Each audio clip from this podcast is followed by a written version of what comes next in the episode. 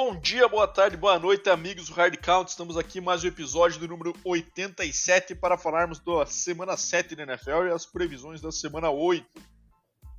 Então, antes de começarmos, queria dar um salve para meu grande amigo Deminha. Fala aí, Deminha. Bora dar teu salve aí, vamos começar que tem jogo pra caramba pra gente falar hoje.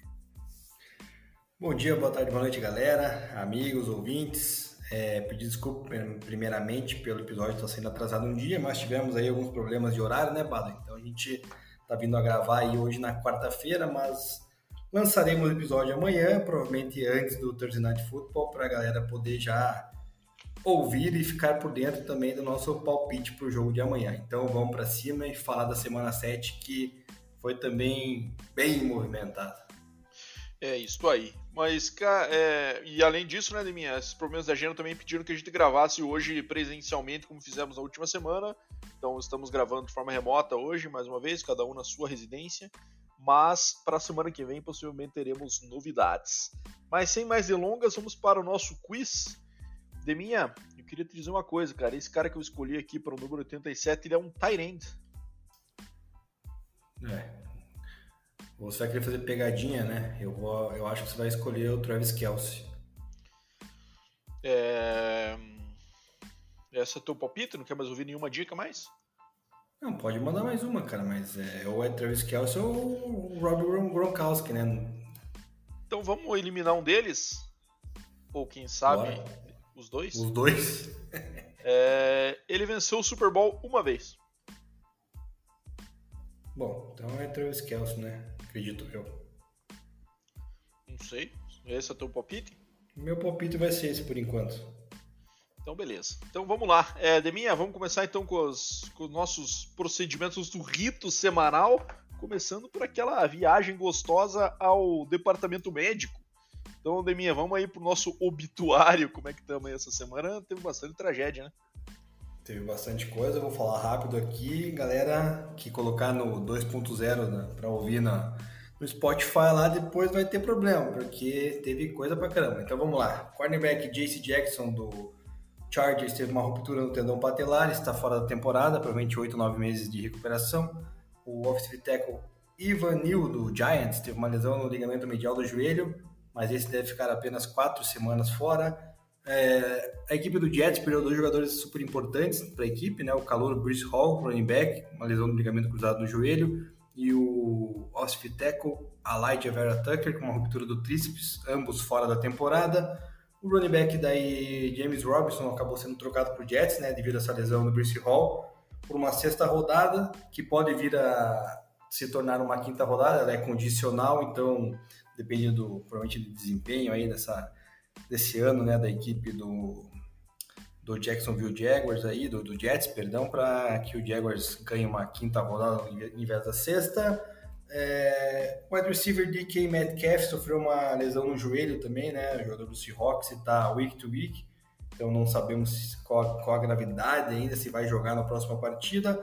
Assim como o Tyrene David Joko, da equipe do Browns, também sofreu essa lesão, só que dessa vez no tornozelo, também está na mesma situação do DK Metcalf. E o defensive back Jordan Lewis, do Dallas Cowboys, que teve uma, inclusive uma interceptação na última rodada, né? Tá fora da temporada com uma lesão no pé. Do lado do Broncos, nós temos o Ed Baron Browning, que vai perder aí três semanas, mais ou menos, com uma lesão no quadril. É, o Mike Boone também sofreu uma lesão e provavelmente foi colocado na, na injury reserve. Também o Broncos adquiriu aí o Marlon Mack, que estava, se não me engano, na equipe do Houston Texans. O... Para finalizar, né, agora não é mais questão de lesões, o Colts colocou o Matt Ryan, Bado. Se não me engano, é o quarto jogador mais bem pago da liga aí nesse ano.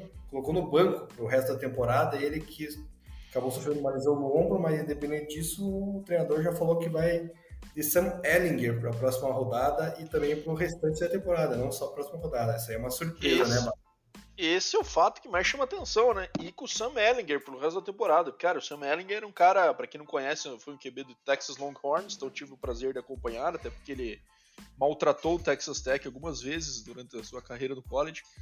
Mas, cara, ele era bem questionável como mesmo como passador no nível de college. Ele era um cara que tinha aquela característica de ser um, mais um power runner, E, e, aí, e tinha problemas de precisão, de, de proficiência como passador.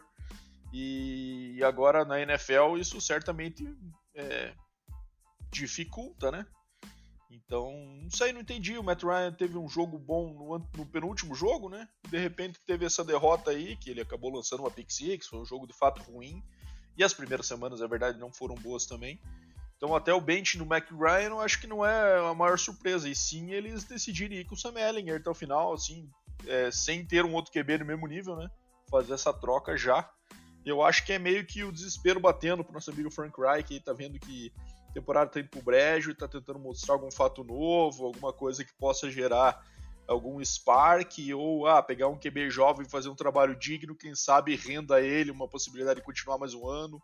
Tô achando que é mais algo desse tipo aí de minha, mas bem esquisita a decisão, não sei se concordo ou não, aliás, eu não concordo, não faria essa mudança sem ter um QB de um nível um pouco melhor que o Ellinger nessa, nessa altura da temporada. Eu tô com você. Também não colocaria o Matt Ryan, jogador inclusive que tem na carreira um MVP, né? Enfim, escolhas você mencionou, desespero do treinador, que é um dos que, né, estão com, a, com assento quente aí na, na NFL e podem perder o seu emprego para a próxima temporada. Não acredito nessa ainda, mas na próxima, quem sabe. É, Carolina Panthers vai manter o PJ Walker como quarterback titular, independente da volta do Baker Mayfield. Isso foi o que falou o coach interino lá do do Panthers, o Panthers que surpreendeu, depois a gente fala disso. E por último, aconteceu hoje, né, na quarta-feira, uma troca é, importantíssima para o Eagles, né, cara? O Eagles adquiriu aí o, o Ed Robert Quinn, da equipe do Bears, talvez o jogador mais valioso dessa equipe do Bears, né? É, por um quarto round, então é reforçando ainda mais a defesa do Eagles, que, está até se virando bem essa temporada, com um ataque também razoável, brigando lá. Brigando não, né? Tem invicto na temporada ainda, né, mano? Então é candidatíssimo aí a, quem sabe, beliscar uma vaguinha aí no, no Super Bowl. Mas essas foram as notícias aí da, da semana, vale. Agora vamos partir para as análises, que é o que o povo gosta. É isso aí. Só falando do Robert Quinn aí, cara, é estranho essa troca pro lado do Bears, né? Porque era um cara que, em teoria, seria um dos pilares da defesa do, do, do novo head coach Matt Eberflus mas não rendeu, né? Nessas primeiras seis semanas, acho que ele teve um sec, coisa assim. Então o negócio não estava engrenando pro lado dele. E pegaram um valor baixo, né? Uma quarta rodada e também não é algo que eu acho que vale muito a pena na questão de reconstrução do Bears que vai precisar. Então não sei se vale a pena. Achei uma, uma besteira fazer esse movimento. Não sei que tem alguma questão envolvendo o pedido do jogador ou alguma insatisfação interna do elenco, que daí a gente acaba não, não sabendo. Mas vamos lá, Deminha, começar por jogos aí, como sempre, começando pela quinta-feira, New Orleans Saints e Arizona Cardinals. Finalmente um placar elástico aí num, num Thursday Night, né? Tivemos é, o over sendo superado com facilidade aí nessa, nessa partida, com 76 pontos marcados. Jogo esse que acabou ficando marcado pela folia que aprontou o nosso amigo Red Rifle, né? Andy Dalton lançando três interceptações. Um jogo que estava até bem bem controlado e bem disputado até o segundo quarto, e aí o homem deu a louca no, no cara, né, Ele lançou ali é, duas interceptações, três interceptações, né, perdão, é, não, duas interceptações retornadas para TD, e ao, no segundo tempo ainda lançou mais uma, então é, é acabou lançando para quatro TDs, mas é, o jogo acabou ficando fora de alcance aí, e até um comeback no final, no garbage time ali, mas já era tarde, então jogo bem controlado pelo Cardinals, que marcou aí o retorno de DeAndre Hopkins e voltou em grande estilo, né, minha? 10 para 103 pro homem. Vamos ver, cara, se agora deu para ver que eu, apesar de dois TDs desses terem sido defensivos, né? Deu para ver que pelo menos o time do Cardinals voltou pro scoreboard aí, que tava tendo uma dificuldade danada de marcar ponto e agora conseguiu voltar e acho que com o Hopper a tendência é que as coisas melhoram um pouco. Não acredito no Cardinals ir longe nessa temporada aí, mas pelo menos sai daquela draga, né, Deminha? O que, que você achou dessa, dessa peleja aí? Primeiramente, eu achei que o nosso querido Red Rifle aí tá descalibrado, né? Que coisa bizonha, cara. Como é que pode, cara? Duas pick six é, é muita coisa. Mas o Cardinals, cara, ainda tá esquisito, Bada, porque querendo ou não, tomou muito ponto, né, cara? 34 pontos, cara, e sendo 12, 12 pontos, né, defensivo. Então, se não fosse a defesa, poderia ir ter dado ruim, né? Mesmo na volta do Hopkins, que deu para deu pra ver que tá, tá bem, né? Fez várias voltas legais ali, vários cortes, gostei bastante. É, o jogo corrido com o Eno Benjamin, né, cara, também foi bem produtivo, correu bem. Mas não sei, ainda falta um pouquinho a mais aí pro Carlos para poder confiar, né? E tá, o Saints, cara. Longe, é... longe de empolgar, né, Demi? É, longe, longe. E o Saints, cara, é aquela montanha russa de emoções, né, cara? Tem semana que vai super bem, daí a gente se encanta com o Andy Dalton, de repente vem essa desgraça com três piques aí, então é complicado, né? Acabou não usando muito o jogo corrido com o Camara, né? Que é super importante, então uma divisão que a gente vai falar depois, né, Bala? Essa divisão do Saints está esquisitaça, mas em todo caso, é, vitória merecida no final das contas para o Cardinals, acho que talvez do primeiro grande Thursday Night Football da temporada, né? Porque os outros tinham sido medonhos, né? Que pelo menos isso aí teve, teve TD para dar e vender. É isso aí, o Andy Dalton que estava como titular aí é, em relação ao James Winston por conta de proteger bem a bola, né? Nesse jogo ele fez um estrago. E aí, cara, se for pra ficar lançando esse monte de pick, bota o nosso James, que é mais divertido de assistir que o Red Rifle. Mas vamos lá pro próximo de minha batalha de divisão. Baltimore Ravens vencendo por 23 a 20 o Cleveland Browns em casa.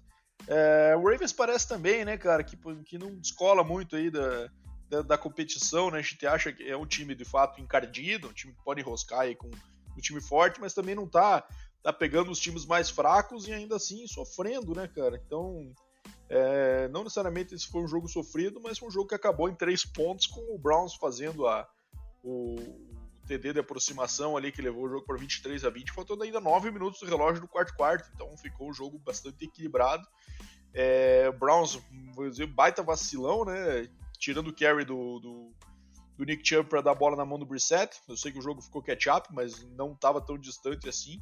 É, Nick Chubb teve apenas 16 carries nesse jogo e o Brissett lançou 27 vezes. Então, assim, é, não dá para tirar a bola do melhor jogador desse time, que é o Nick Chubb. Então, isso com certeza é certo que a defesa do Ravens é forte, é forte contra a corrida, mas, cara, é, o Chubb estava tendo uma média de carries muito boa ali para ser ter tão poucos carries. Esse jogo para ele ter pelo menos 25 aí. Então, a gente sabe do potencial de big play que esse cara tem, né? É, vira e mexe nos anos anteriores, aí, desde que ele entrou na NFL, todo ano ele, ele engata uma longa, né? Para TD. Então, é, achei essa vacilo do Browns nesse ponto. Ravens, jogo também sem muito destaque, a mover. É, e cumpriu a meta 4-3. Segue na, na, liderança da divisão aí, junto com o, com o Bengals, né? Com 4 vitórias, 3 derrotas. Mas vamos ver o momento do Bengals é bem melhor do que o do Ravens. A gente vê os dois times jogando, acho que a diferença é maior e, aliás, existe uma diferença em relação a esse empate aí na classificação. É, cara, o nosso querido Lamar Jackson provando mais uma vez que não é QB, né? Tá louco, esses números aí é estão assustadores, né, cara? Então, não vejo o potencial do Ravens ganhar a sua divisão né, nesse ano e nem nos próximos com o Lamar Jackson comandando. O Browns ali sempre, né, fazendo das suas, cara. É, o Brissett um joguinho protocolar, né, sem se arriscar muito.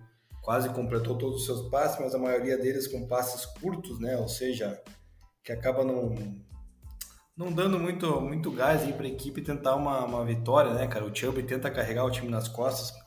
Chubb, que, na minha opinião, agora é o segundo melhor running back da liga, tá? Depois a gente fala do melhor, na minha opinião.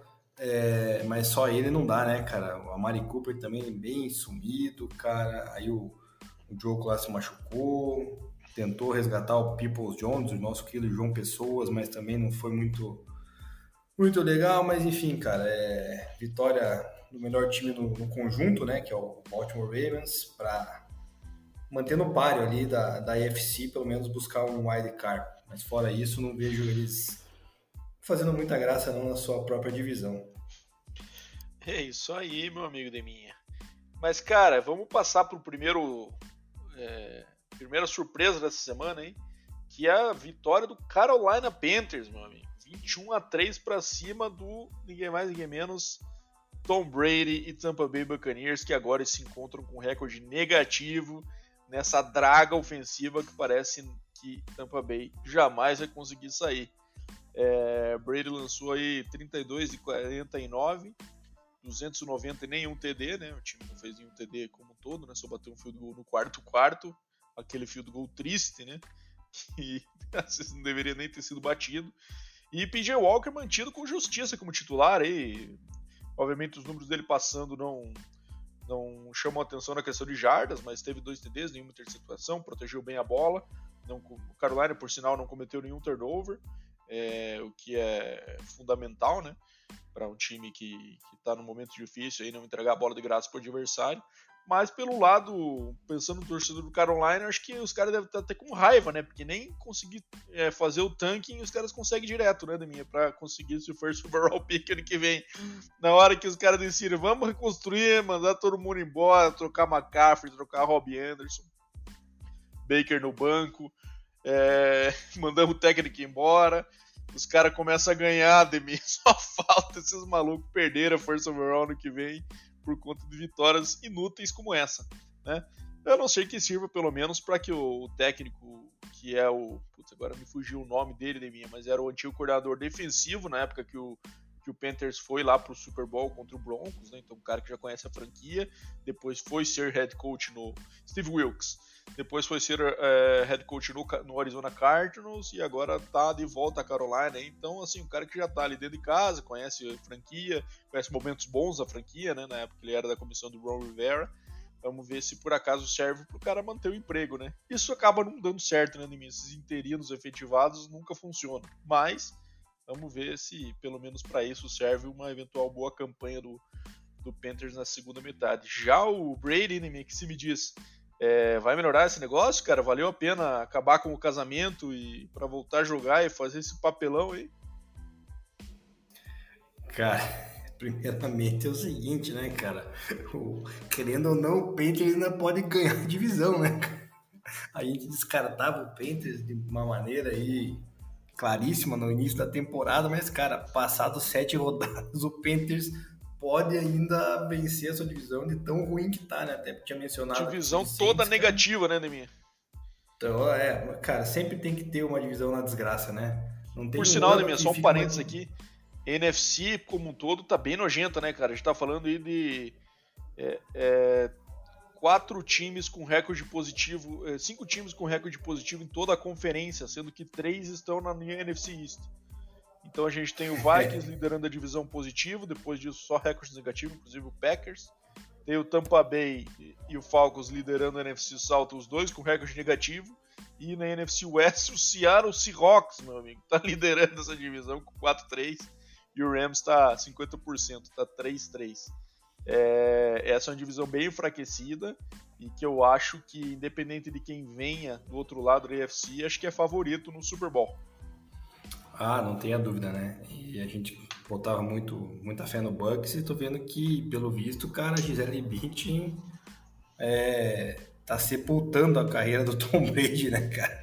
Depois dessa polêmica toda. Mal menos, né? Porque foi ele que quis voltar a jogar, né? Cara, não sei, cara, será? Será que daí. Não sei, cara, é meio complicado, né? A vida particular do jogador dá para saber, mas ele também não tá lá essas coisas, né, cara? Também tá bem esquisito, tá bem lançando 49 bolas e sem TD, cara, não é o Tom Brady que a gente é, acostumou a ver, né? Enfim, Bucks aí se complicando na divisão que supostamente era para ser tranquila, Panthers aí surpreendendo com um time totalmente ali montado por jogadores né, de segunda linha, eu posso dizer assim, cara, tirando acho que o DJ Moore agora que sobrou lá, o resto é bem meia boca, né, Bado? Então tá bem tá bem esquisito esse negócio aí, hein? Pois é, vamos ver se o Bucks consegue pelo menos confirmar esse favoritismo da divisão aí, mesmo com esse ataque à força, precisa esse negócio engrena em algum momento. Mas vamos lá, né, cara? Atlanta Falcons perdendo fora de casa para o Cincinnati Bengals, 35 a 17, resultado esperado, né? Falcons vem numa campanha surpreendente em relação ao que se esperava lidera ainda a divisão junto com o Bucks, nessa divisão sofrível que está é, é, a NFC South. Mas, cara, meu destaque aqui fica para Joe Burrow, não tem como ser diferente, né? o homem lançou para 481 jardas, 3 TDs e nenhuma interceptação. É, jogo corrido do Bengals ainda bem pedestrian, como diz a história, né? bem devagar, mas o jogo aéreo tá com tudo, voltou àquele nível do final do ano passado. Então tivemos aí o trio maravilha ali, né? Tyler Boyd, Jamar Chase e Higgins somando aí para mais de é, vamos ver aqui 223 mais quase 400, quase 380 jardas os três juntos, então um número impressionante com três TDs, então é, sendo dois do Jamar Chase, né, que também é um dos principais receivers da liga. E cara, eu não entendo só, então um passeio do Bengals, acho que nem vale a pena a gente perder muito tempo aí falando desse jogo, a menos a não ser sobre o Falcons que eu não entendo, cara. Os caras draftam o Drake London e o Kyle Pitts alto pra caramba, e daí eles passam a bola 13 vezes e correm 29. Não faz muito sentido as decisões de roster do Falcons com o sistema que eles colocam em campo, cara. É, não, não priorizam os seus talentos que, que eles investiram mais dinheiro e mais futuro aí nessa franquia. Tá certo que é onde precisava mesmo, que é de QB.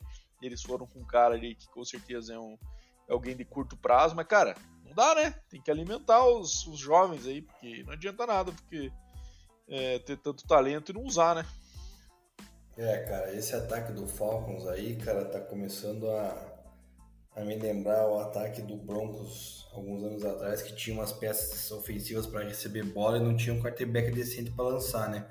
Porque é o que você falou, né, cara? Pô, tá desapontando até a galera que joga fantasy aí, que apostou também no London, no Pitts, e, inclusive eu, né, que tenho Pitts acho que em duas ou três ligas. É decepcionante essa temporada, né, cara? Tudo bem que o Mariota é horrível, né? A gente sabe disso mas é desproporcional, né, cara, esse número de, de chamadas de corrida, ainda mais quando você não tem o Cordarel Pederson, né? Se você tivesse o Cordarel Pederson, aí justificaria, né? Porque certamente iria correr mais de 100 jardas por jogo, ia marcar seu touchdown ali, mas nem isso tá tendo, então é bem esquisito. Não, e outra, tá muito atrás do placar, né? Mesmo assim, não abandona. Exato, é um negócio que não dá para entender o acho que é Arthur Smith, né, o nosso querido treinador do, Falcons, mas é, Falcons ainda querendo ou não tá na briga, né, da sua divisão. E, e o Bengals, cara, se torna aí, acredito eu, a terceira potência da EFC agora, né, atrás de Bills e Chiefs, eu acredito que vem o Bengals aí, depois que veio com essa recuperação, né, já que tinha iniciado a temporada muito mal, então acredito que a briga fica entre esses três aí para para chegar no Super Bowl, inclusive levantar o caneco, porque, como você mencionou anteriormente, a AFC está tá bem, bem superior à, à NFC, né? É isso aí, eu acho que essa divisão continua sendo enroscada, o Bengals é um time que vai encardir, concordo contigo, Deminha, o Bengals está se... Mas o Bengals está no nível que está jogando hoje, está despontando realmente como essa, essa terceira opção aí, a terceira via, Deminha, da AFC. É, apesar do Jets estar com o recorde melhor hoje, mas é, assim, eu particularmente não espero que o Jets só manter esse nível aí de 71% de, de aproveitamento até o final do ano, né? Então, é, acho que é uma grata surpresa sim, mas o Bengals é mais time que o Jets, acho que todo mundo há de convir com isso aí. Bom, mas vamos lá para o próximo. Dallas Cowboys vencendo o Detroit Lions em casa no retorno de Dak Prescott por 24 a 6. Atuação extremamente decepcionante do Lions, né, que não conseguiu ter um desempenho ofensivo digno. É, achei que isso pudesse incomodar mais, mais o Cowboys nessa partida. E o deck, acho que achei interessante a forma como eles utilizaram o deck. Não foi algo também é, correram mais com a bola do que passaram, né? Certo que estavam com o placar a seu favor, então isso facilita. Mas eles mantiveram basicamente a mesma estrutura de ataque que eles estavam usando com o Cooper Rush, né, de mim, com o deck voltando, que acho prudente, do que meter a bola na mão pro cara 40 vezes para para lançar isso aí. Então ele lançou 25 ali para 207 jardas, não cometeu nenhum turnover, sofreu dois sacks, é verdade, mas é, manteve aquele ataque do Dallas que vem funcionando aí de forma bem conservadora, jogando uma defesa forte, correndo bastante com a bola ali, com o Zequinho e o Tony Pollard somando os dois 27 carries. Então, é, eu acho que é uma fórmula de, de sucesso para o Dallas usar esse retorno gradativo do deck. Aí. Então, é, bom jogo do Dallas. É, desse jogo eu é, tenho que destacar a minha indignação com você, né, meu parceiro de fantasy, Falei, Bado, temos que colocar um quarterback aqui, né? Tem disponível esse, esse, esse, quem vamos? Aí você mandou o Jared Goff. Aí o Goff vai lá, manda duas picks enterra o nosso time no Fantasy e vamos para mais, mais uma derrota lá na, na Liga do Piado é, NFL, né? Imaginei que ou o Lions ia fazer mais frente ou então ia cair atrás do placar e o Golf ia, e o Golf ia ter jarda ali e stats de garbage time. Né? Não foi nenhum nem outro, e não só lançou é. 0-2. Exato. E o sistema do, do Cowboys é aquele, né? Time que tá ganhando não se mexe, né? Usou essa fórmula, no caso, só trocou o QB ali, a peça, né? Do, do quarterback, mas o, o sistema de jogo foi o mesmo, então garantiu a vitória é, para alegria do querido Mike McCarthy, que tanto amamos, né? Mas o Cowboys aí tentando buscar uma, uma reabilitação na sua divisão, assim, a ponto de tentar ultrapassar Eagles e, e Giants. Eu acho particularmente que o Cowboys ainda tem chance de levar essa divisão. Apesar do schedule do Eagles ter ser bem fraco agora, então um time que não deve ter muita dificuldade, mas cara, eu acho que o Cowboys tem boas chances de ganhar o jogo contra o Eagles é, em Dallas.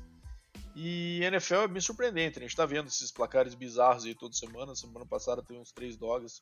Então acho possível que o Eagles perca aí de dois, três, quem sabe quatro jogos nessa, nessa sequência final. E se o Dallas conseguir essa boa sequência, pode ser que incomode ainda.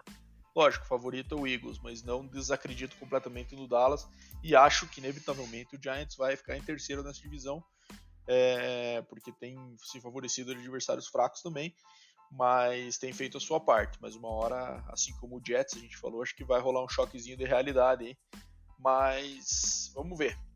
Falando neles, né, Demi? Acho que podemos passar para a vitória do Giants fora de casa, 23 a 17 contra o Jacksonville Jaguars. Jogo que também foi bem consistente por parte do Giants, né? Em especial no quarto quarto ali, onde, onde virou o placar, né? E fez, e fez 10 pontos contra nenhum do, do Jaguars.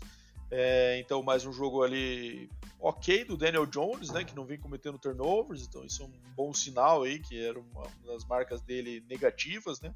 Saquon com mais um jogo bom, né, 24 para 110, e tivemos dois, é, dois homens com mais de 100 jardas correndo pelo, pelo Giants essa semana, o Daniel Jones também correu 11 para 107, uma corrida de 24 jardas ali, com a sua mais longa.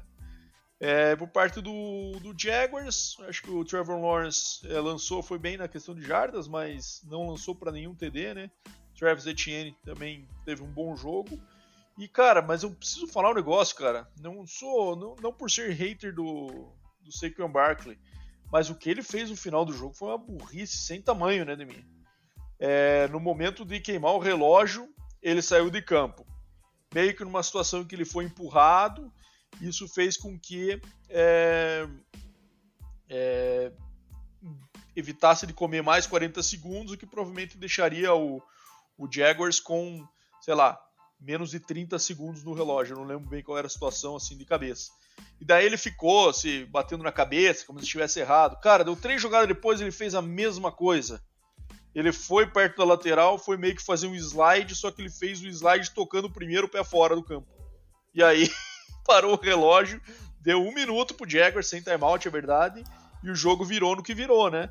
Virou num passe no final, completo por parte do Jaguars, e por uma jarda, o Jaguars não vence esse jogo, num jogo completamente sob controle no final com o Giants, e que por um erro, dois erros mentais seguidos, em menos de três jogadas de separação, se me engano, o Saquon Barkley quase colocou o negócio a perder vacilo imenso, cara. E ele deu sorte de conseguir aprender essa lição sem, sem que a, a, a, o remédio tenha sido muito amargo, né, Demi? Não sei se você lembra, se você acompanhou esse final aí, mas isso aí foi bem bizarro. Cara, eu acompanhei o final, mas não lembro dessas jogadas do Sacumbar, acabei não vendo, cara. Eu só lembro daquela jogada que ele fintou uns dois, três marcadores do, do Jaguars naquele drive que combinou com o TD do Daniel Jones.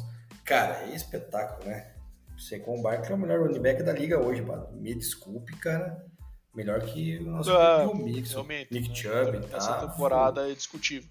É, tá, tá, o menino tá voando, recebendo passe, correndo. Isso que o Daniel Jones ainda rouba boa parte das corridas, né? Mas se não roubasse, cara. Estaria fazendo jogos aí com 150 jardas para mais, né? Inclusive mais touchdowns também. Mas enfim, o o Dable conseguiu talvez achar a fórmula mágica lá que é fazer com que o Daniel Jones não não coloque a bola em risco, né?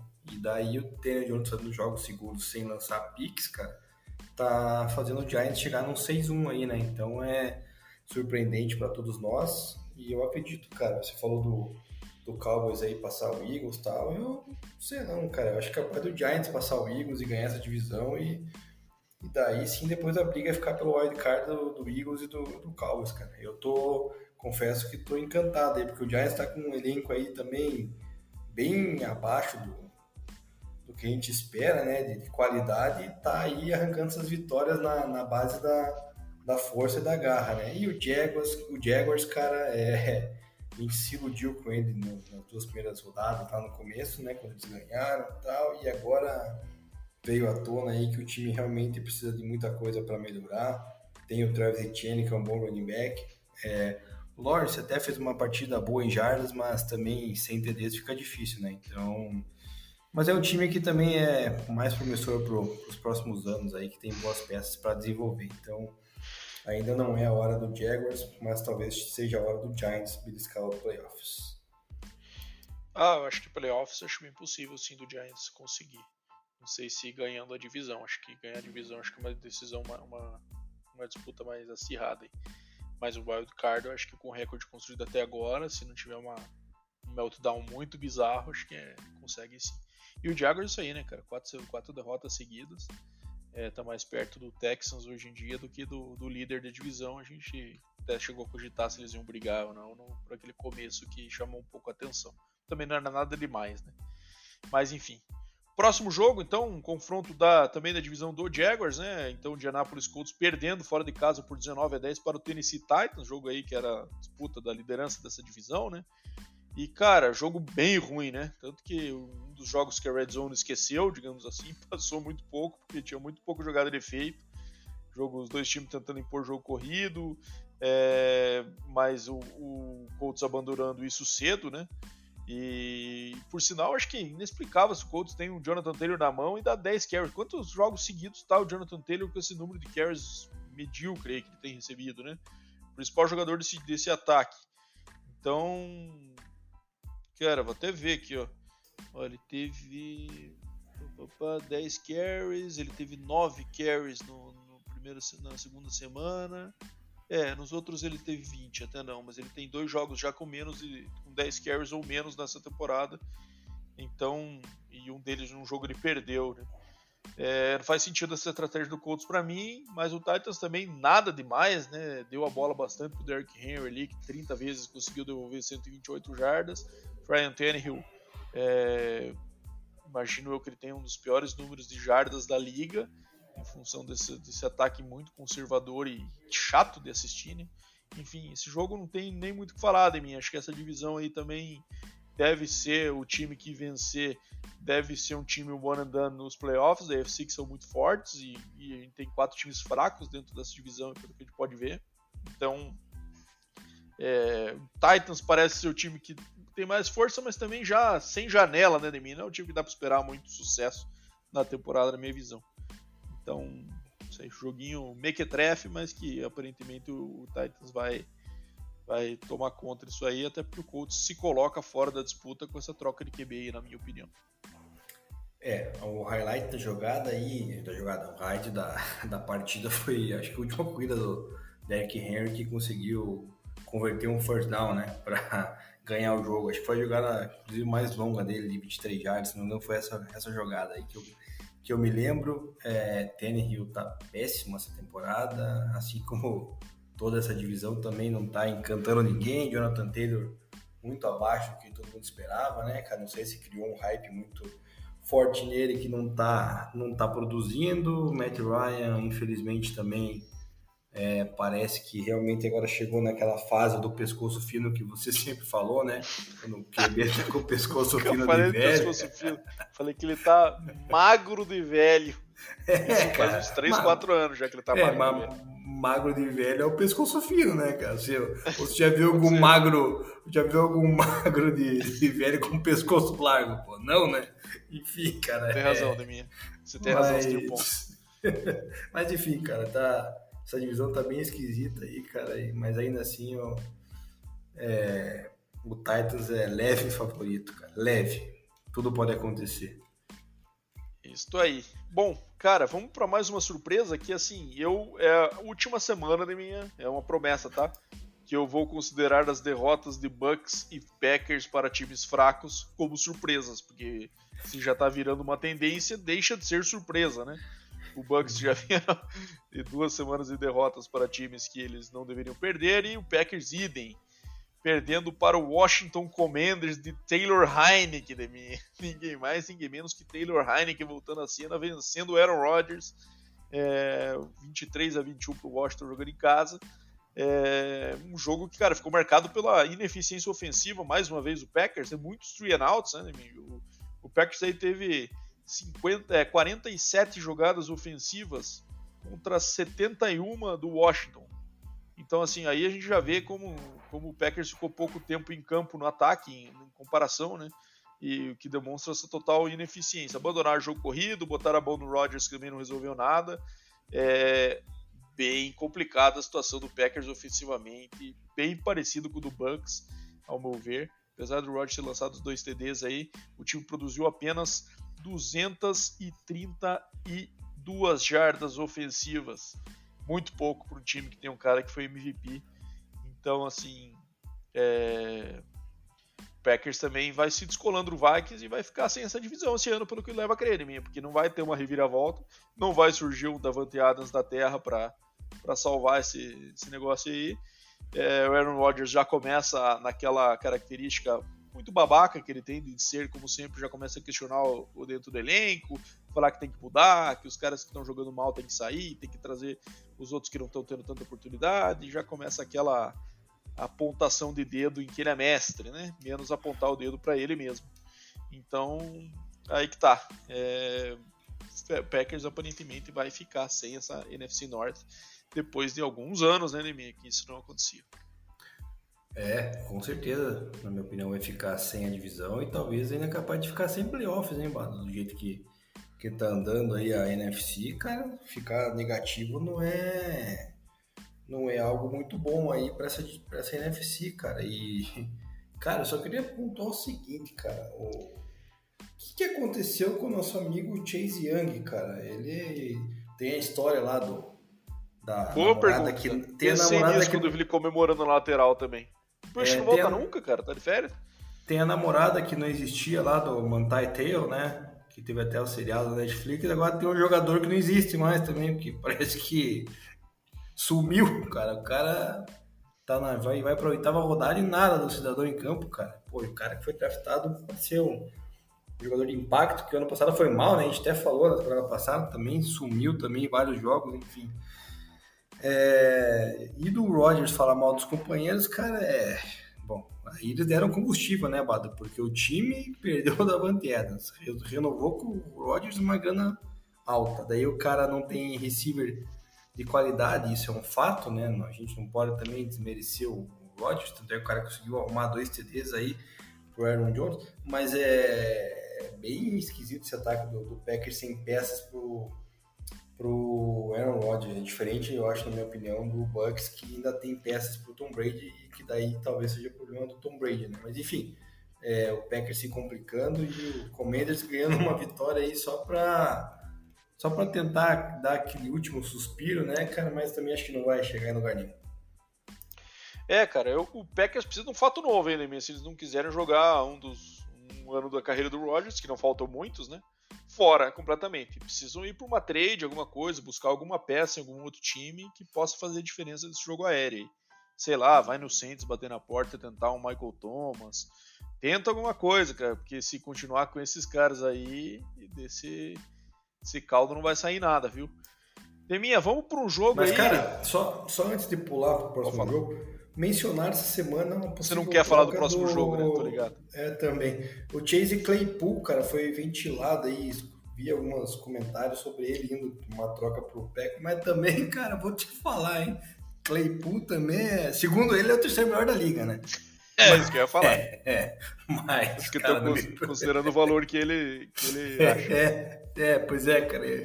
Eu me, eu me acho o melhor talento do futebol americano brasileiro da história também, cara. Porra, é brincadeira. O cara tá de sacanagem, mas eu acho que não vale, né, cara? Acho que mesmo que ele chegue lá, não vai causar um impacto também a ponto do. Ah, valer vale, dependendo do preço. É, não, é, mas digo, não vai ter uma produção que todos talvez. Eu, eu acho ele melhor que o Alan Lazar. Eu acho. Mas não muito também. É, então. É, vamos ver. Mas acho que é. Mas pensando assim, mim, acho que é uma trade por um cara mais coadjuvante, assim, faz mais sentido pro Packers do que buscar um grande nome, quem sabe consagrado, que esteja no momento meio down, assim. Acho que pro Packers, acho que pela história que a gente vê mais isso acontecer do que o contrário, né? Na verdade, o Packers é um time que muito constrói através do draft, né? Dificilmente ataca na free agency ou em trades, mas vamos ver. É, uma experiência que eles tiveram aí é o Sammy Watkins, esse ano que quem diria, né, minha? Tem se machucado bastante. É, bom, vamos falar do próximo jogo, que eu estou muito interessado para ouvir que você tem falado dessa partida aqui, minha? New York Jets vencendo nosso querido Denver Broncos em Mile High. Jets passando por um recorde de 5-2 e o Broncos 2-5 de minha. É, só antes de passar a palavra, vou deixar você comentar sobre esse jogo aí, porque teu time, você gosta de dar a tua cornetada. Mas uma pena o Bruce Hall, né, cara? Acabou machucando o joelho fora da temporada. Uma, uma temporada que vinha começando de forma muito promissora, até nesse jogo, inclusive. Ele teve uma corrida para atender de 62 jardas. Mas mesmo sem o Russell Wilson, Neminha, pelo jeito não é só ele o problema, hein, Neminha? Brett Ripien lançou para zero TDs e uma interceptação. E aí, Neminha, let's ride! É, primeiramente, tá claro para muitos torcedores do Denver Broncos que acharam que a culpa era do Russell Wilson, né? Que não é ele, né? Que a culpa é do nosso querido Humpty Dump, né?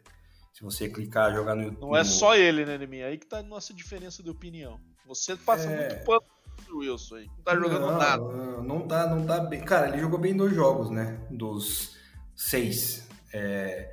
Mas realmente tá bem abaixo do que ele era em Seattle, mas o, o treinador é uma merda, né, cara? Dá, deu para ver nesse jogo aí. Tudo bem que deu uma melhoradinha nas chamadas de goal line. Dessa vez, milagrosamente, cara, o Denver converteu terceiras para um, né, com QB sneak e também a goal line correu com uma formação undercenter, né? Foi um, um avanço, né, do nosso querido é, Nathaniel Hackett, mas não suficiente, né? Porque depois fez chamadas também duvidosas Botou, imagine, cara, você bota um QB reserva para lançar 46 vezes, cara, é muita coisa, né? E o jogo corrido também não foi é, muito, muito produtivo, né? Com o Melvin Gordon, com o Latavius Murray.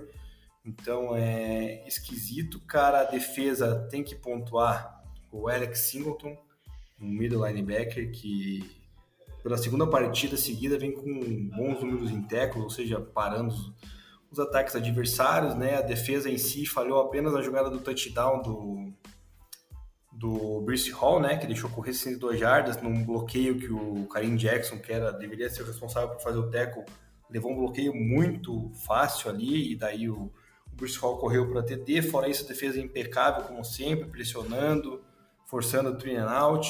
É, então, claramente a defesa do Denver é uma das top 3 da liga, aí, se não a Aliás, é a que menos cede touchdowns na liga, né? Então é, é uma defesa que, se você for olhar, cara, ainda toda remendada com várias, várias desfalques, o nosso querido é, Evero conseguindo montar bem já o ataque fraquíssimo.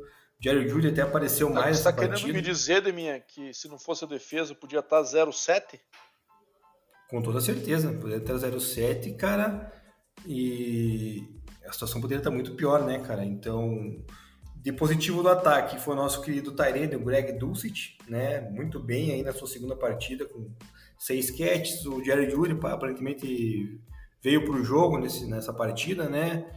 E não é querer passar pano para esse time do Denver, né? Que é ruim, as chamadas são ruins, mas também teve dois pés interference na end zone, cara, um em cada tempo. Inclusive, o último ali numa quarta para três, né, na, na endzone em cima do Curtis Sutton, cara, do Sauce Gardner, que foi escandaloso, né, cara, ele já vem puxando, antes do, do Sutton entrar na endzone, já vem puxando pelo, meio pelo ombro ali, na cara do juiz não marcaram, né, então dentro de um, de um minuto warning, uma campanha que poderia levar para prorrogação, né, mas enfim, é até bom que não, não converteu. Porque... O Sauce Gardner fez um baita jogo, na minha opinião. Fez, fez um baita jogo, cara. Ele marcou muito bem o Santos. Até que o Sutton ali pegou três bolas só. Ele que é o principal wide receiver do Broncos. Mas ele tem muito contato, né, cara? Então, assim, tem jogo. Sim. Ele, é, ele é físico, né? Ele é um cara grande. É, um cara grande pra posição, acho que ele é 6'3, 6'4, coisa assim. Bem alto pra posição de corner, não é muito comum, né? Então é, ele então... usa isso, né? Então, às vezes, isso acaba ditando até chamadas dos juízes, né, cara? O cara joga físico sempre, sempre, sempre, vai aumentando um pouco a tolerância como contato durante o, o andamento do jogo, né? É, mas foram duas chamadas bem claras, assim, que a deixaram passar, né? Então, é... Não que fosse melhorar muito, mas agora vamos ver que rolou boatos que se o Denver perder a próxima partida, pode cair, né? Tem regra, enfim, tá rolando um monte de, de conversa aí no, nos tweets da vida, não sei o que, é verdade, o que, não é, então é. Só sei que é decepcionante uma equipe que, se tivesse um comando um pouquinho melhor, cara, é, chamadas um pouquinho mais inteligentes, deveria estar aí com pelo menos um, um 5-2, 4-3 aí, e não 2-5 como está.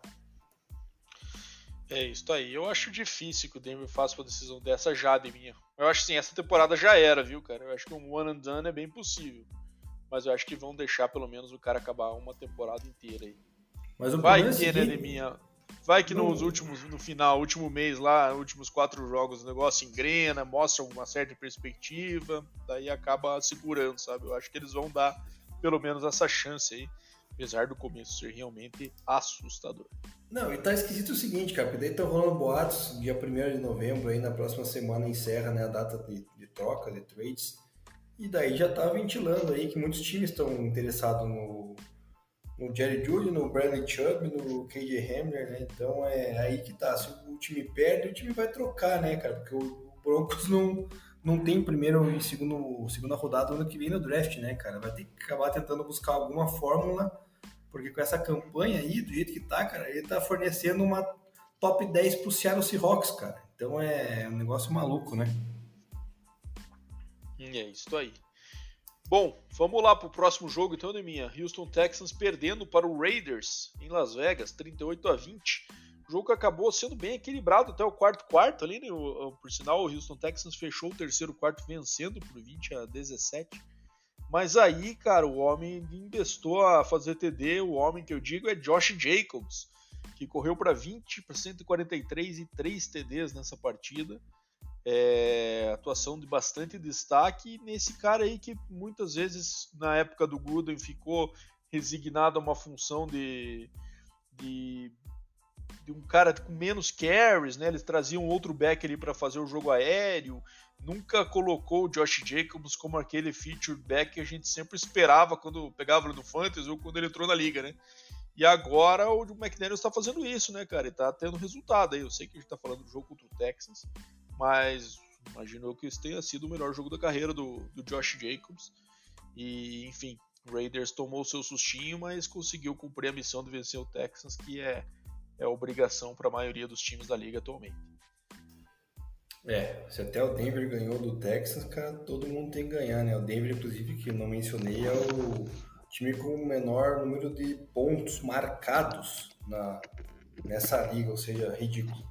O Raiders fez o dever de casa, Josh, Josh Jacobs, né, que foi muito questionado no começo da temporada, né, se seria o running back número um ou não.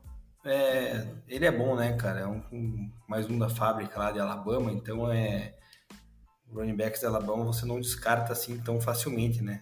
Pode apostar que uma hora os caras vão investir a correr aí 100 yards e, e meter TD. Então é Vitória que coloca o Raiders aí na terceira colocação da sua divisão.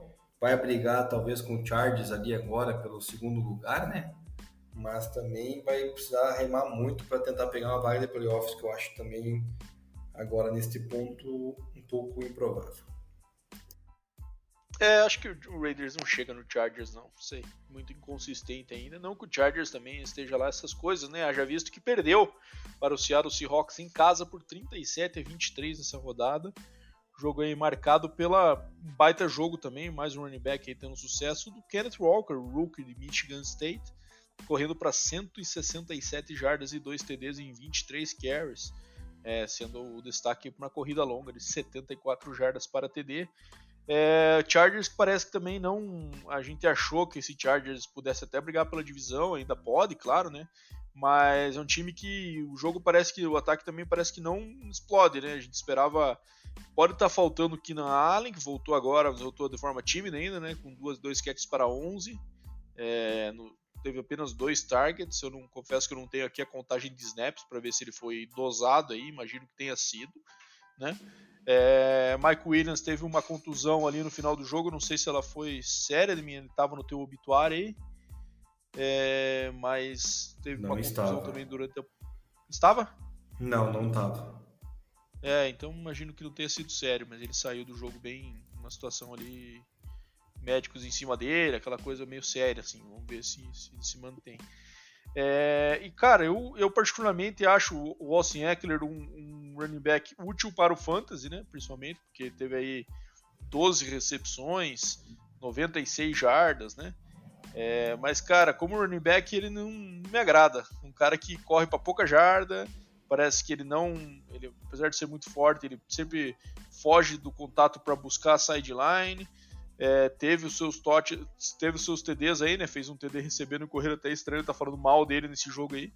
Mas não parece ser um back, eu acho que o, quem sabe o, o Chargers com um running back mais tradicional e deixando o Austin Eckler como sendo esse third down back aí, tivesse mais sucesso no seu ataque. Porque ele não é um cara que chama atenção da defesa para um play action, por exemplo. É, acho que a defesa não se preocupa em botar mais gente no box para parar o Austin Eckler numa corrida. Consegue dominar ele com a linha defensiva e com um linebacker com tranquilidade, na minha visão. Então, isso eu acho que também prejudica um pouco esse ataque do Chargers de se desenvolver. E uma vitória, uma derrota por Seattle Seahawks, que é um time que pouca gente acreditava, está liderando essa divisão, mas é, a gente tá, colocava os Seahawks um dos piores times da liga e vem, vem queimando a nossa língua, né, Demir? É, é, só pontuando ali, o Mike Williams vai ficar quatro semanas fora aí com a lesão no tornozelo, cara. Eu comi bola aí e acabei não, não vendo essa notícia aí. É, o Seattle Seahawks, cara, não sei, cara. Tá um negócio maluco, né? A divisão tá bem esquisita. É, Kenneth Walker claramente agora vai ser o running back 1 da equipe acredito que até futuramente, né? Acho que vai rodar lá o nosso querido. Quem que era o running back que tava lá, cara? Era o. que se machucou e ficou fora da temporada. Era o. De quem? Do Seattle Seahawks ou Rashad Penny? Rashad Penny acho que já era. Sobre o Eckler, a torcida deve sentir falta lá do Ladinian Tomlinson, né? Que era aquele running back parrudo que atropelava, mas é. Enfim, mas o Eckler faz a sua tem a sua produção né, com esse jogo aéreo que acaba, na minha visão, até compensando um pouquinho. É, destaque para o Goodwin, né, que pegou dois TDs do, do Dino Smith, cara.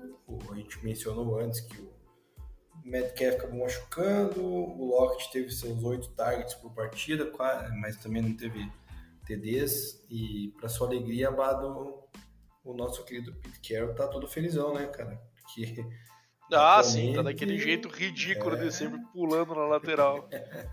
Mas tem motivos, né? Tá com o time horroroso nas mãos e tá liderando a divisão, pô, tem mais que comemorar. É isso aí. Bom, vamos para o jogo no meu time agora então, né, minha? Nosso querido Kansas City Chiefs vencendo o, o San Francisco 49ers por 44 a 23 em São Francisco, em Santa Clara, na verdade, né, onde fica o estádio do 49ers mas num jogo aí que acabou, eu esperava um jogo mais complicado, né? Mas, cara, o Chiefs tá com um ataque bem redondinho, viu, Deminha? Acho que tem até o papo do Tyreek Hill, né? A gente vai, acho que, falar um pouquinho sobre o Miami na próxima partida. Que ele tá tendo uma melhor temporada da carreira, né? Tá com pace para 1.800 jardas e, sei lá, 130 e poucos catches então seria melhor que qualquer temporada que ele teve no Chiefs, né? Obviamente esse pace ainda tem bastante água para passar debaixo dessa ponte para manter, né? Ainda mais com a situação de QB do Miami que tá agora tua voltou, mas vai saber, né? É, mas o Chiefs, por outro lado, tá tendo mais jogadas explosivas numa temporada do que teve durante todo o período com o Tyreek. Então isso chama atenção aí, parece que foi uma, uma jogada que ficou bom para todo mundo, né?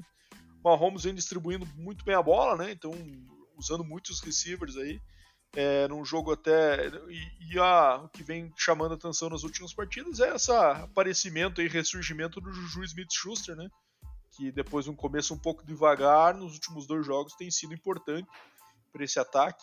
E se esse cara se tornar o receiver 1 que ele já foi, uma época até no Steelers, né? Por uma temporada ali.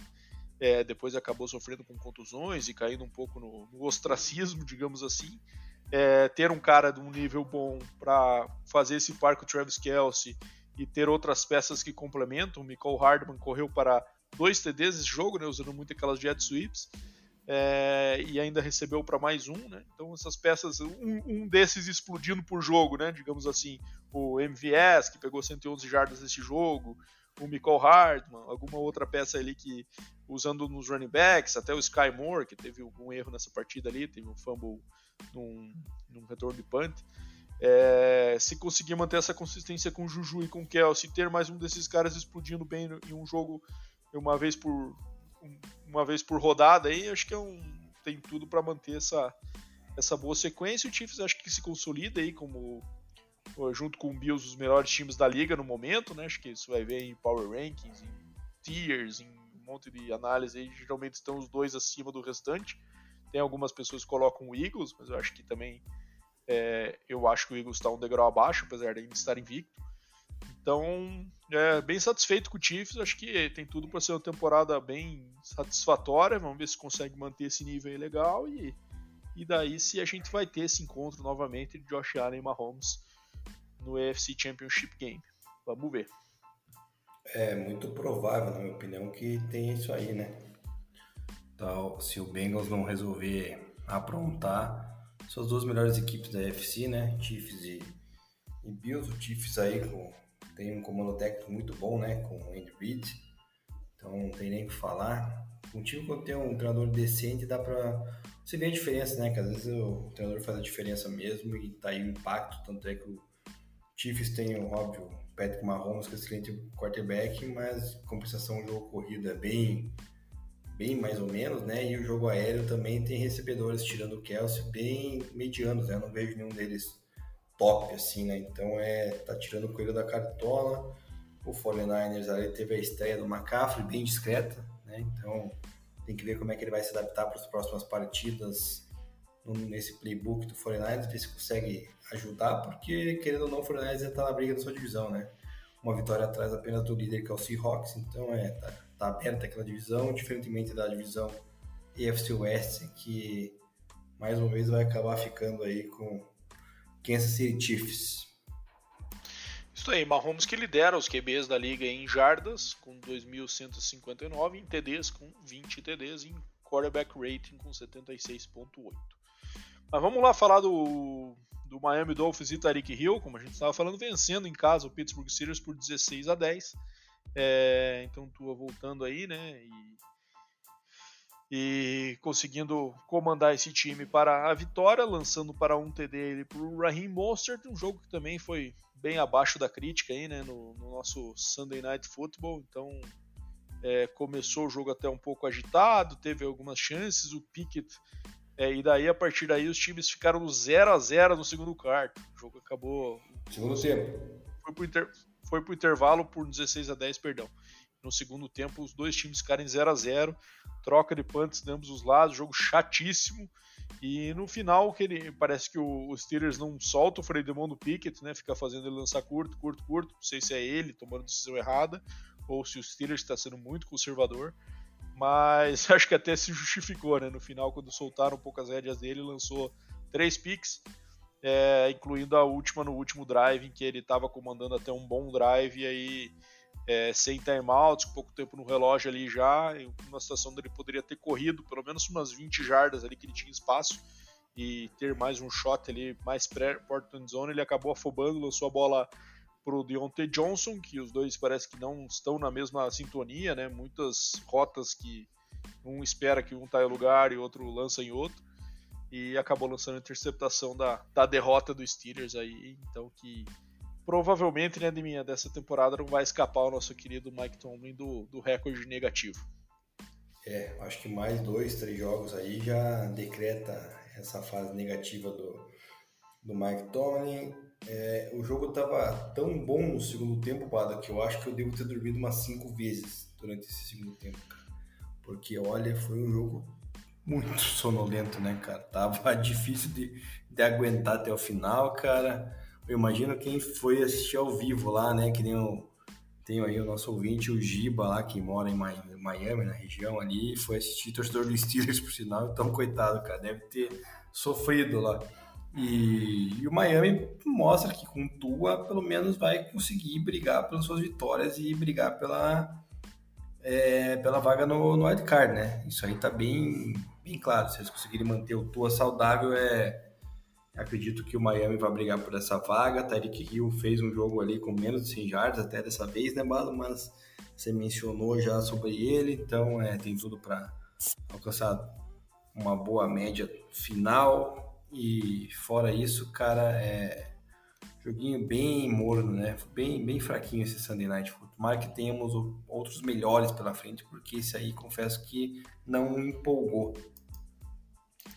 É isso aí. E por sinal, temos tido alguns joguinhos assim por semana, né, minha? Tá tendo mais do que de costume aí na NFL nesse ano. Bom, fechar com o Monday Night Football, um jogo que podia marcar aí o, o a passar, o Bill Belichick ultrapassando o nosso amigo George Halas do, do, Chicago Bears como técnico mais vencedor da história da liga em quantidade de vitórias, né? Ele já é o mais vencedor em quantidade de títulos, mas acabou não não sendo bem como se esperava, né? No que pareceu ser a estreia de Justin Field no NFL, né? Apesar dos números dele não chamarem atenção, jogou bem, converteu bastante first down correndo, é, third down correndo, né? E teve um jogo bem digno aí, é, numa vitória de 33 a 14 do Bears sobre New England, um jogo que ficou marcado por essa troca de QBs do Patriots, né, cara? Que foi bem divertida ali. Eu particularmente curto o Bailey Zapp, né? Achei que ele deveria ter continuado, quem sabe segurado um pouquinho para ele ter um joguinho ruim para voltar com o Mac. Mas aí é, decidiram ir com o Mac, mas o Belichick avisando que os dois poderiam jogar. Isso aí nunca resolveu lugar nenhum, né, Esse troço do IQB rotacionando série aí não funciona. E aí o Mac teve um começo ruim, sem conseguir converter, né, cometendo alguns erros. E aí entrou o Belizep e o estádio foi abaixo, né, Neminha? O negócio é, parecia que o Tom Brady estava voltando a, como rookie ali, né? É, é o negócio. É, certeza que tem um pouco disso também, né? A torcida torcendo para aquele underdog, pro cara later round ali, como foi a história do Brady em relação ao QB do primeiro round, como era o Bledsoe. Acho que querendo ou não tem um pouco de peso esse histórico aí nessa nesse xodó da torcida do Patriots pelo Belizep. E ele começou com tudo, né, Neminha? Começou dois, comandou dois drives de TD, virou o jogo, só que depois o negócio voltou para nível do Mac Jones. Não fez mais nada. É, e daí o Mac Jones não voltou para o campo, que mostrou um pouquinho de incoerência, na minha visão, no, no, tratamento dos dois, né? Eu sei que o Zep deu aquele spark, mas depois que o negócio não andou, não andou. Final do segundo quarto já não estava andando. Terceiro quarto nada, quarto quarto nada, eles mantiveram até o final. Então não deu muito para entender. E ao meu ver fica essa dúvida agora como que o Patriots vai seguir se eles consideram um erro ter começado com o Mac Jones e vão começar o jogo com o Zep, ou então se eles vão é, fazer o contrário, né? Então, preparar o Mac Jones para jogar o jogo inteiro. Mas esse esquema de ficar rotacionando QB acho que não funciona. De qualquer forma, Patriots é, num nível que se esperava para essa temporada aí, né? 3-4, sofrendo por cada jogo, perdendo para um time fraco como é o Bears, né? Então, é, não vai ser um time que vai beliscar alguma coisa contra times mais fortes. Vai ser esse perde-ganha aí e perdendo para os times que sejam mais favoritos, acho que com certa facilidade, eu vou ver. Cara, o Bears, ele veio só para derrubar a gente, né? Que na pergunta da semana passada respondemos que o Bears não ia lugar nenhum nessa temporada nem na próxima, os caras vão lá e pá, ganham do New England fora. É um negócio de maluco. E eu achei que o, o Zep ia garantir essa titularidade e ia acabar com a carreira do Mac Jones lá em, em, New England, né? Agora ficou essa dúvida, né? Porque o final do jogo foi bem, bem precário aí, então não sei o que vai passar na cabeça aí do tio Bill, quem ele vai escolher, mas o Mac Jones claramente ficou insatisfeito, né? Deu pra ver ele num vídeo lá, ele falando I'm out, I'm out. Então ele não gostou muito da, dessa alteração ali. Não, ficou com cara... uma cara de bunda extremamente é... engraçada, né, cara? Quando e torcida daí... torcendo e comemorando cada passe completo Sim. do Zep como se fosse um título, né? E ele com aquela cara de poucos amigos, digamos assim. Não poucos amigos, porque ele não parecia puto, parecia também meio, meio sem saber como agir, né? Essa é a impressão Sim. que me dava. E daí, cara, enfim. Daí engraçado foi a transmissão dos irmãos Manning lá, né, cara? Receberam lá o Barack Obama, o um ator Vince Vaughn lá, e nos dois drives que eles participaram, eles são torcedores do Bears, o Bears foi lá no touchdown, né?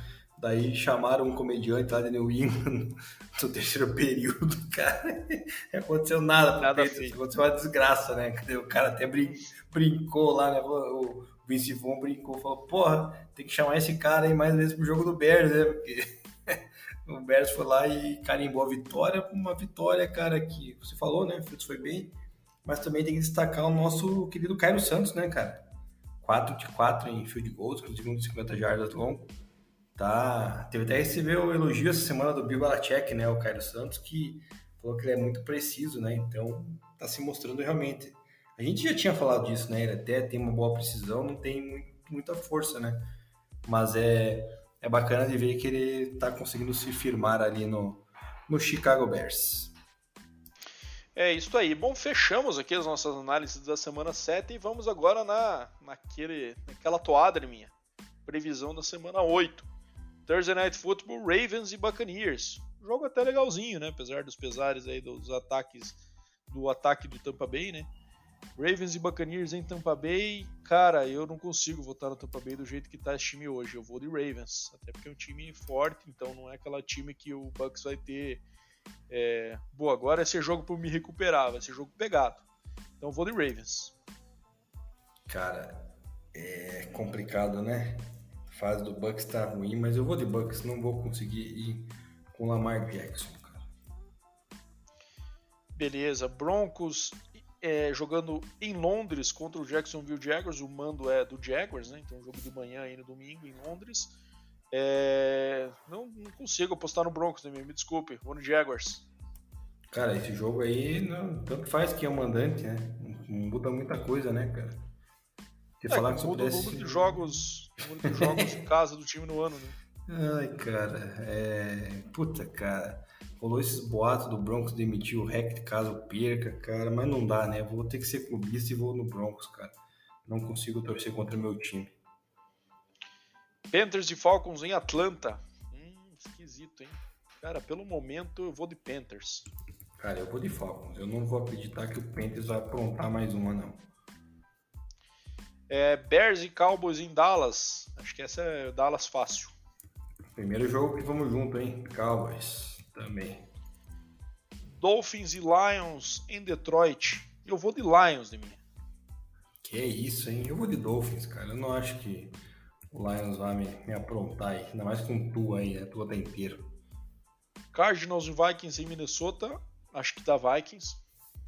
É, esse eu também acho que vai dar Vikings. Vai manter a, a boa campanha. Raiders e Saints em New Orleans. Cara, eu vou de Raiders nessa daqui. Cara, esquisito esse, né? Mas o. Ah, cara, eu vou de Raiders meia contra gosto, cara. Patriots e Jets em Nova York. Hum, Jets com esses desfalques aí, mas não dá. Eu vou de, vou de Jets. É, não, eu vou de Jets também. Acho que o Jets tem um pouco mais de qualidade e adquiriu lá o James Robinson, que também é um bom running back.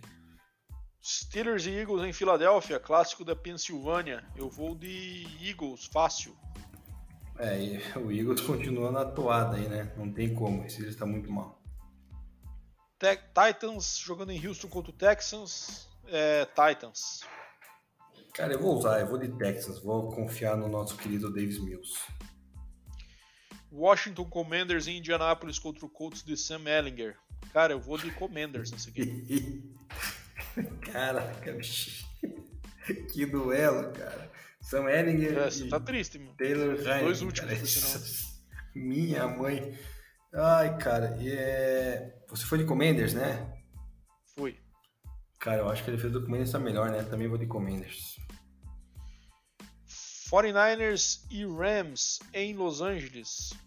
Cara, jogaram faz pouco tempo, né? É, Sim. E o McVeigh, o Shannon é papai do McVeigh. Eu vou de Mike de Kyle Shannon. a gente fala toda, toda vez esse duelo a gente fala isso, né? Eu sempre na outra eu fui de Rams, mas dessa vez não vou me enganar, cara. Eu vou de 49, vou acreditar na paternidade do, do Shanahan. Giants e Seahawks em Seattle. Giants. É, eu vou confiar na estrela de Secon Barkley. Também vou de Giants. Packers e Bills em Buffalo. Bills fácil. É. Isso aí, cara, só se o querido Roger tirar um belo do coelho da cartola, mas do Bills é favoritaço, com Josh Allen e companhia.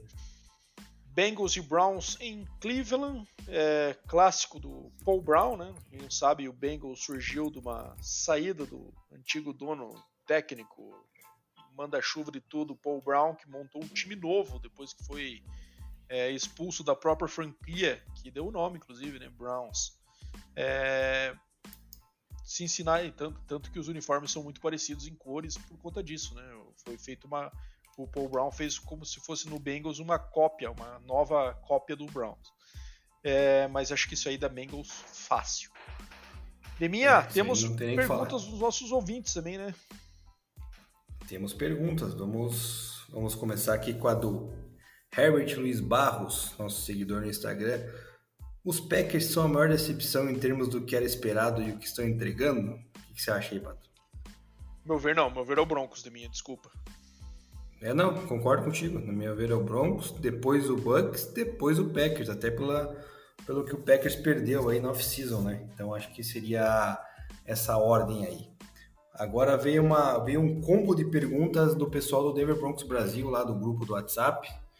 O Vinícius é, Kafka perguntou: quais os times já podem começar a pensar num novo quarterback para 2023? Cara, vamos lá. É... Ao meu ver, tem bastante time aqui que não vai a lugar nenhum, né, Neminha? Tô vendo os standings aqui. Mas um dá pra pensar em 2023, que eu acho que não acredito. Bom, Panthers e o Saints, né? Como a gente já viu da, da NFC South. NFC West eu ainda tenho dúvidas, tem algum que ainda já dá para pensar no ano que vem. É, Lions, mais uma vez, infelizmente, a gente achou que fosse um ano diferente, mas não vai ser. É, Broncos de minha, acho que não tem mais salvação essa temporada. O Texans, que era algo que a gente já esperava. É, da AFC North temos Pittsburgh e Browns, eu acho que o Steelers é um time que sim, pode pensar no ano que vem, já tá fazendo um audition pro ano que vem, basicamente, com o Kenny Pickett aí, né? É, não acho que eles tenham alguma pretensão nessa temporada. E só de minha, o restante acho que tá meio que na briga ainda. Cara, você respondeu a pergunta meio que misturada aí, porque a pergunta era quem pode pensar num novo quarterback para 23, né? Então. Perdão, desculpa. Você tá descartando aí era... alguns QBs. Não, não. Quem pode trocar. Não, né? eu pensei que era quem já tá. Desculpa. Eu pensei que era quem já podia pensar na temporada 2023 por conta de já estar tá desclassificado. Não ouvi direito. Vamos lá. Quais times podem pensar num novo QB para 2023? Isso. Deixa eu dar uma olhada aqui. É, já... Novo QB. Vamos ver aqui. Panthers Titans e Colts, ambos, né? Titans e Colts, eu acho que Commanders, Saints e Panthers, isso aí. E o Atlanta Falcons, obviamente. É, cara, eu acho que. Vamos olhar aqui. É, eu tô nessa toada e também tô achando que o nosso. É, o Patriots agora ficou esquisito também, né? Com, essas é, campanhas mas, aí. É, mas firmar Enfim. um deles do que outra coisa, eu acho, de buscar um novo, é, né? Mas eu acho que é mas mais ou menos isso Colts, acho que não, desse mato não sai cachorro. É, Commanders também tá indo de Taylor Heineken e a experiência com Carson Wentz não, não vai funcionar, né? É, apesar de ter saído aí por contusão. E Saints e Panthers acho que também. O Saints não, não se firmou ainda e o Panthers já meio que e só o PJ Walker continuar como titular já mostra que não há uma grande confiança no Baker para ser o franchise QB desse, desse time aí. É justo, justo. Aí, outra pergunta vinda lá do pessoal lá do grupo do WhatsApp do Broncos, do Edson Vieira. Qual semana vai cair o head coach do Broncos e quem vai assumir? Essa pergunta é, cara, tudo depende, ao meu ver, dessa rodada aí, né? Se os boatos forem verdadeiros e o Broncos de fato perder pro, pro Jaguars, deve cair agora, né? Eu acho que se os boatos forem verdadeiros, e daí se for para assumir, assume o Evero Egiro, que é o coordenador defensivo. Esse é, esse é o meu palpite. Se não, se o Broncos ganhar, aí eu acredito que o head coach vai ter que cair lá na, no final da rodada mesmo, né? Final da rodada, não, desculpa, no final da temporada. Eu acho que ele só cai no fim do ano, como eu falei durante a explicação um pouco do jogo do Broncos aí, que eu acho que eles vão dar essa temporada para ver se por acaso em algum momento surge alguma perspectiva positiva para o ano que vem. Mas caso mantenha esse nível até o final do ano, daí eles vão até a semana 17, daí o one and done pro nosso querido Nathaniel Hack. O Michael Rádio, Brett Rippen ou Russell Wilson? Quem que o Broncos deve acreditar aí nessa temporada? Cara, essa pergunta eu sei que o pessoal está revoltado com o desempenho do Russell Wilson, mas não, vamos com calma, né? Russell Wilson e, e Brett Rippin tem um, um gap ali que passa umas 85 locomotivas nesse gap ali. Então é tem que confiar no Russell Wilson, cara, porque na minha opinião, claramente o problema está no, no comando técnico ali que está fazendo péssimas chamadas. Tanto é que o Brett Rippin ali, quando eles chamaram as terceiras para um, é, o QB sneak também na goal line, botaram o under center, o ataque foi lá e até que produziu, produziu e converteu, né? Então é, o Russell Wilson dá para acreditar. E aí, Bata? Cara, o Russell Wilson, né? O Rippin, se for alguém para substituir o Russell Wilson, não vai ser o Brett Rippin. Mas segundo que o investimento que foi feito é para longo prazo, né? Então acho que assim, arranjaram um QB que sabidamente tem bom nível, agora tentar ajustar até o momento que se encontre com ele. Não é um, hora de pensar em mudar em QB agora, né? Apesar de estar jogando nada. E a última, nosso querido José Mário Gomes, Zé Gomes, é, com quase metade da temporada regular, já tem como apontar os candidatos aí a wild card, não fala nem campeões de divisão, né? Ele fala do wild card. Cara, eu acho que, primeiro, dois da NFC East, né? Acho que esses três times, ao meu ver, devem ir para os playoffs, pelo nível que vem demonstrando. É difícil pensar alguma coisa na NFC é, muito segura nesse momento, mas acho que é, também na NFC West, né, com 49ers, Rams e, e Seahawks ali brigando pela divisão, acho que essa costuma ser uma divisão que sai mais de um time para os playoffs, né? Ver se o Packers engrena e consegue beliscar uma no final, mas não estou acreditando muito não. É, e aí do lado da AFC, Deminha, eu acho que Jets, né? Acho que é o time candidato. É, um da, da AFC North, né? Então ou Ravens ou Bengals, de acordo com quem é a divisão, acho que o outro leva uma vaga no spot aí. E também o AFC West, possivelmente o Chargers, acho que também tem, tem chance de serem os três times aí, né? Jets, o, o segundo colocado do AFC North e o Chargers, vamos ver, são os, os candidatos mais favoráveis ainda Vamos ver como é que o Browns chega quando chegar o Deshaun Watson. Se chegar com um recorde aí muito negativo como está agora, é, já era. Mas se chegar ainda com alguma possibilidade, quem sabe consiga algum streak ali e briga ainda por, a, por uma sétima vaga. Vamos ver. É, na UFC eu acho que é isso aí mesmo, é Jets, Chargers e Ravens, né? Nas vagas de wildcard. Do lado da NFC eu acho que vai acabar ficando dois ali da NFC East, né? Que estão bem ali, né? Cowboys e Eagles, porque eu acho que o Giants talvez vença a, a divisão e daí vai puxar aí um da divisão do da NFC West, West. né? Porque Isso, as outras estão bem fracas, então acho que é mais ou menos por aí. É isso aí. Bom, fechamos as perguntas dos nossos ouvintes também, fechamos a previsão, então agora vamos fechar aí com o nosso quiz de mim. Eu falei que ele é um Tyrande e falei que venceu o Super Bowl uma vez. Mas aí eu vou te quebrar agora de minha. Vou falar que esse cara jogou na Universidade de Notre Dame e ele é conhecido por duas jogadas de nomes icônicos na história da NFL. E quais seriam o nome das jogadas? Ghost to the Post in the Holy Roller. Caraca, bicho. Peraí, cara ganhou uma vez o Super Bowl? Uma vez. Por sinal, o técnico dele nesse título é um episódio especial que você narrou. Caraca, bicho. Eu narrei. ai, ai, ai, cara. Eu narrei do, do Raiders, né? Do John Madden. Exatamente, exatamente, ah, meu amigo Deminha. Agora o nome do cara não. Hall da Fama, Deminha. Hall da Fama. Hall da Fama, Hall Fama tá no college e no Pro Football Hall of Fame. Cara, eu não vou colar, mas eu não, não lembro o nome do cidadão, não, cara. Pode falar que dessa vez eu. Deminha, o nome dele é Dave Casper. É por isso que o apelido virou Ghost to the Post, por sinal. Então ele é um, é um jogador da década de 70, principalmente do Raiders, né? Jogou no Raiders, jogou no Oilers, no, no Vikings e, e, e, encerrou a carreira então, no Los Angeles Raiders em 84. É, ele é um cara que começou a carreira como tackle no college, por sinal, foi draftado então pelo Raiders é, em, no segundo round de 1974 e em 76 foi campeão.